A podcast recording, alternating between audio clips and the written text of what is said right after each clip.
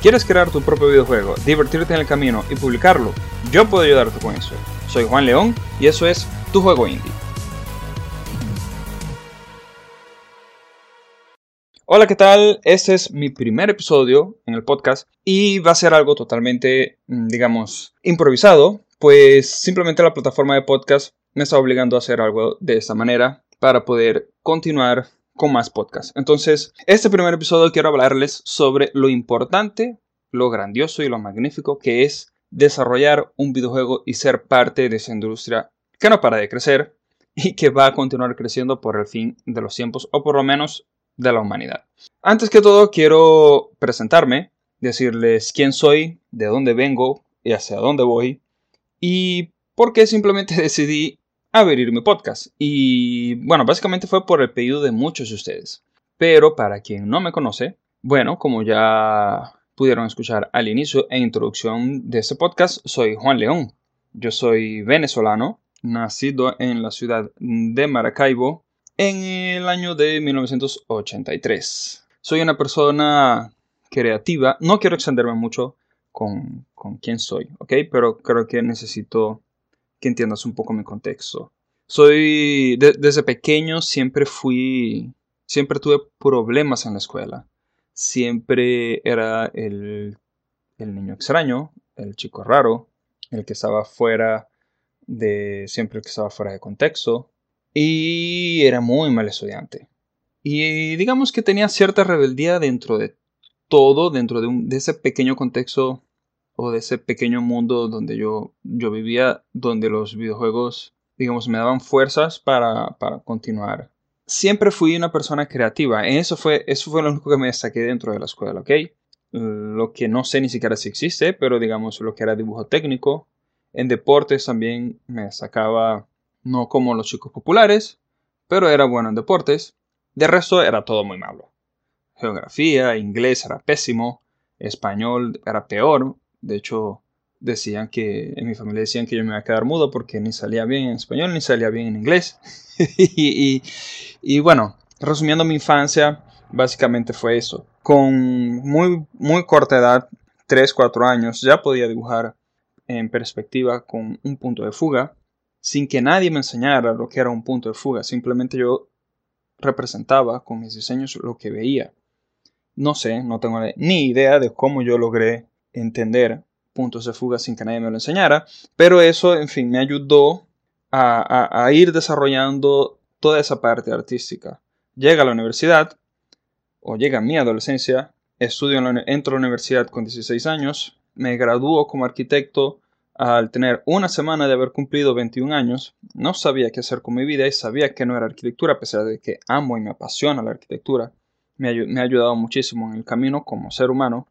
Y empiezo a estudiar diseño gráfico y empiezo a estudiar una maestría en arquitectura digital. Y mi trabajo de grado era una, eh, fue enfocado a los mundos virtuales y arquitectura virtual, arquitectura digital me graduó tanto de diseñador, diseñador comunicación eh, visual y esa maestría y voy a trabajar en una de las mejores empresas de motion graphics en América Latina en aquel entonces, una empresa llamada Totuma.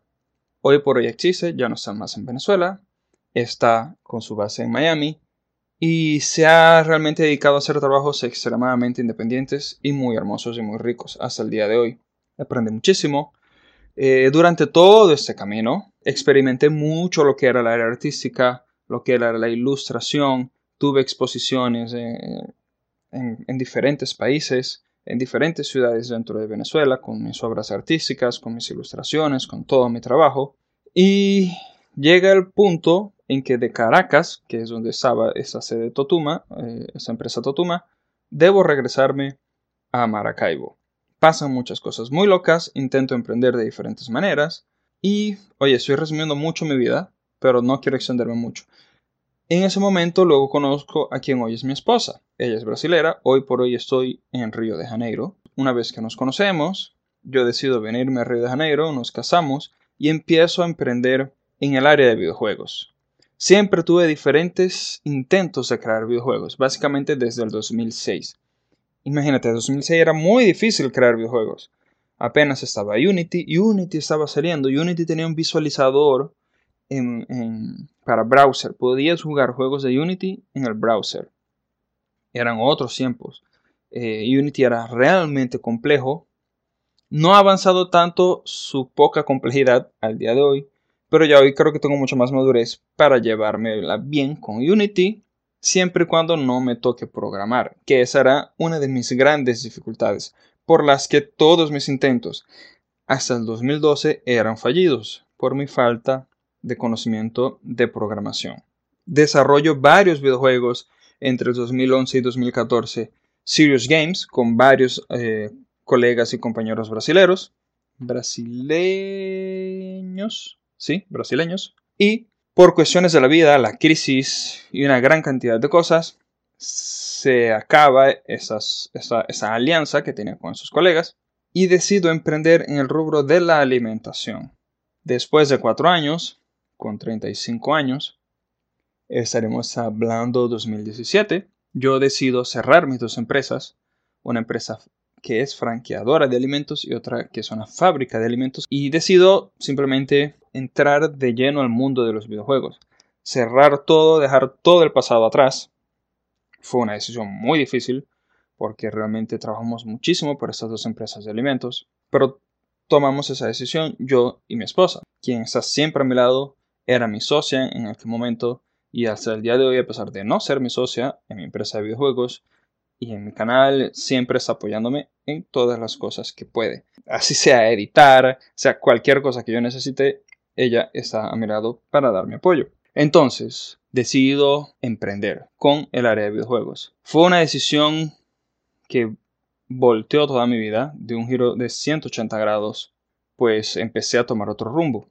Ya con todos estos conocimientos de emprendedurismo, de marketing, pues trabajé y sigo trabajando hasta el día de hoy, desde el 2009 hasta el día de hoy sigo trabajando como asesor, como director creativo. En yo pasé por diferentes etapas dentro de la empresa de marketing de mi familia, todo ganado, digamos, a pulso, porque eh, la empresa ha crecido muchísimo, pero hemos trabajado juntos desde, desde desde cero y trabajando en el área de motion graphics y, en fin, tengo más de 18 años de experiencia en el mundo creativo, trabajando en cortos animados desde los 14 años. Bueno, no quiero entrar en ese detalle, lo que quiero entrar en detalles donde a ti te interesa que es realmente el mundo de los videojuegos y por qué es tan grandioso trabajar en el mundo de los videojuegos.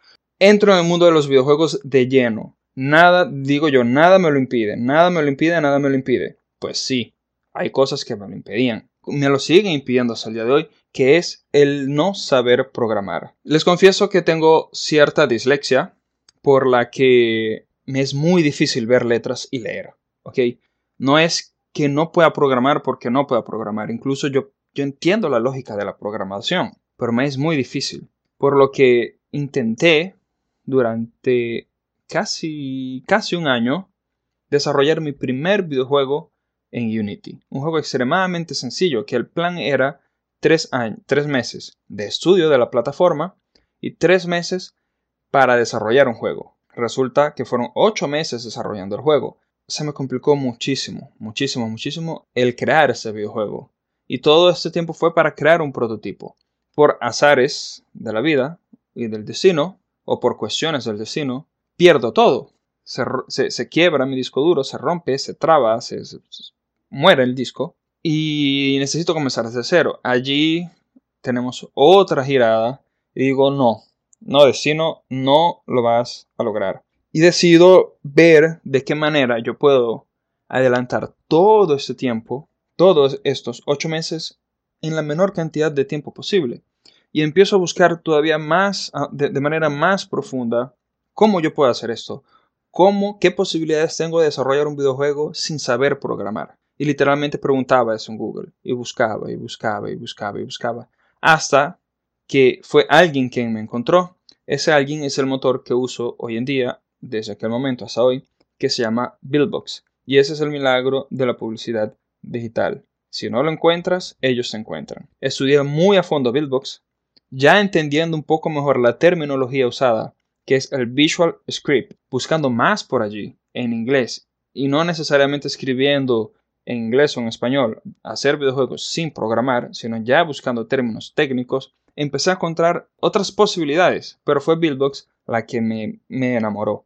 Buildbox es pensado para personas creativas, para personas que no tienen una lógica de desarrollador dentro de su cerebro, que no tienen ningún tipo de formación de desarrollo, que les gustan las cosas bien visuales, que les gustan las cosas sexys, las interfaces sexys, las marcas sexys. No entremos en branding, pero es básicamente las cosas donde el apelo visual es casi o es tan importante como la usabilidad y la practicidad. Por la que Buildbox, no teniendo una, no teniendo una versión gratuita en aquel momento, yo me arriesgo, la estudio a fondo y voy de lleno y pago la suscripción.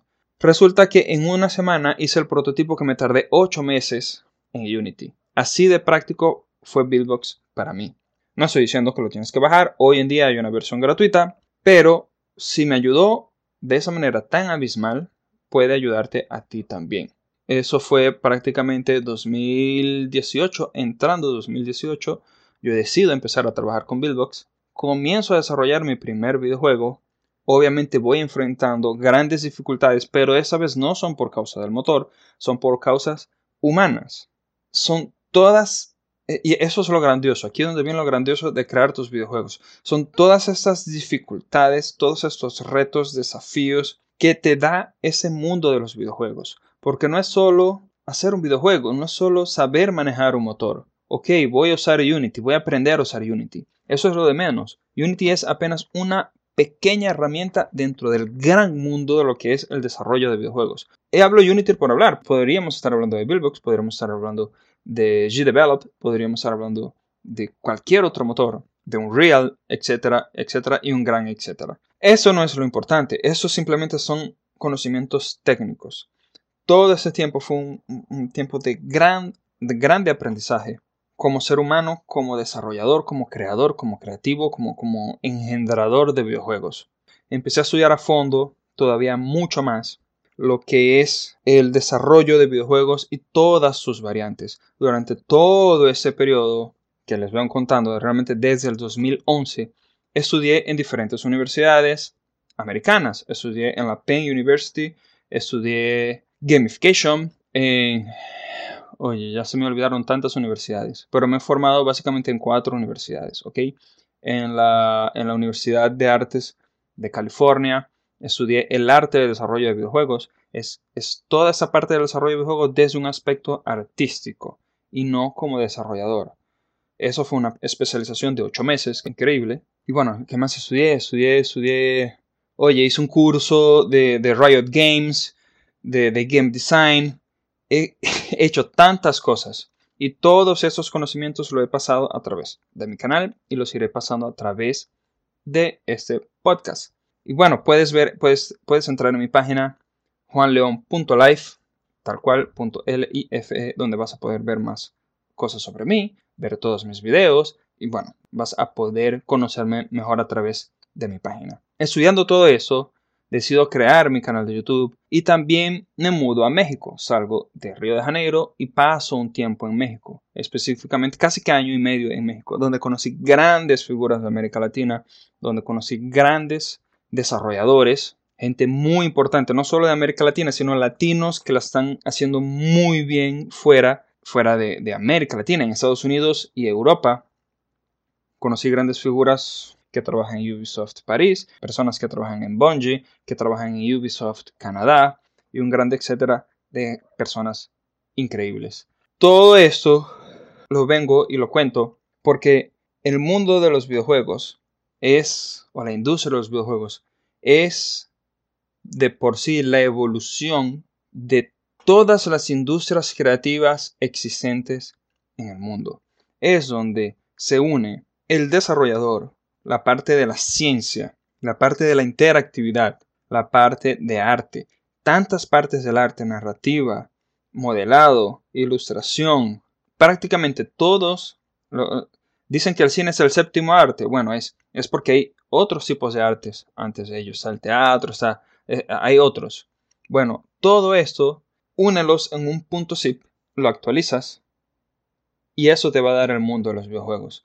No sé si es el octavo o el noveno arte, pero es el último arte. Es la mayor plataforma para tu expresarte como artista, como ser humano. Y eso es lo grandioso.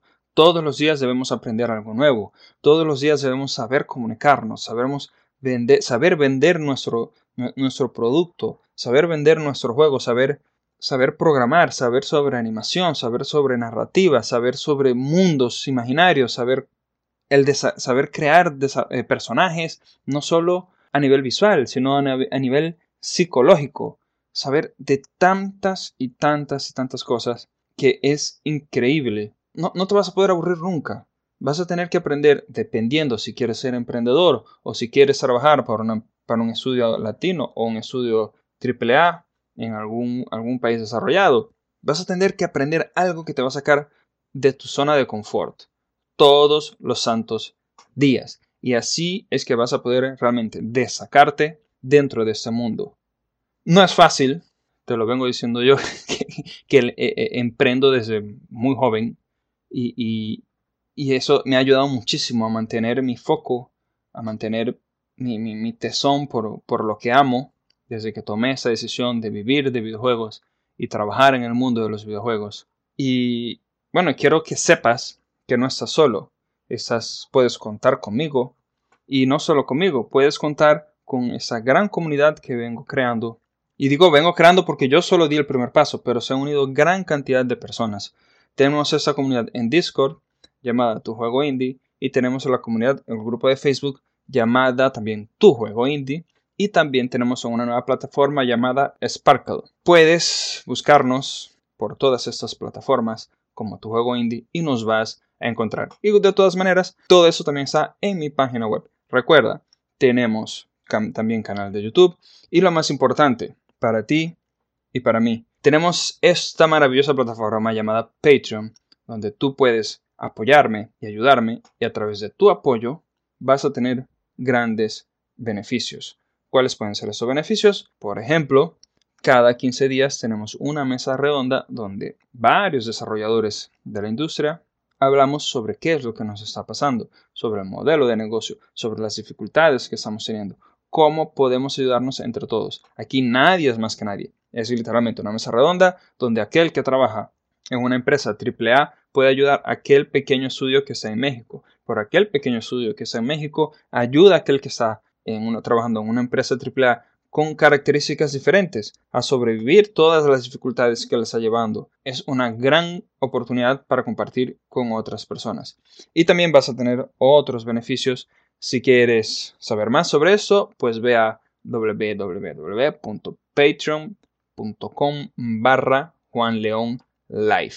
Allí vas a ver todos los beneficios y las recompensas que puedes tener si me apoyas. Y eso es muy importante para mí, pues vas a ayudarme a continuar creando mejor contenido. Vas a apoyarme a que pueda continuar con esa jornada y que juntos podamos desarrollar nuestros videojuegos. Entonces, sin más, me despido un gran abrazo a través, un gran abrazo, digamos, invisible. Y nos vemos en el próximo, o nos escuchamos en el próximo episodio.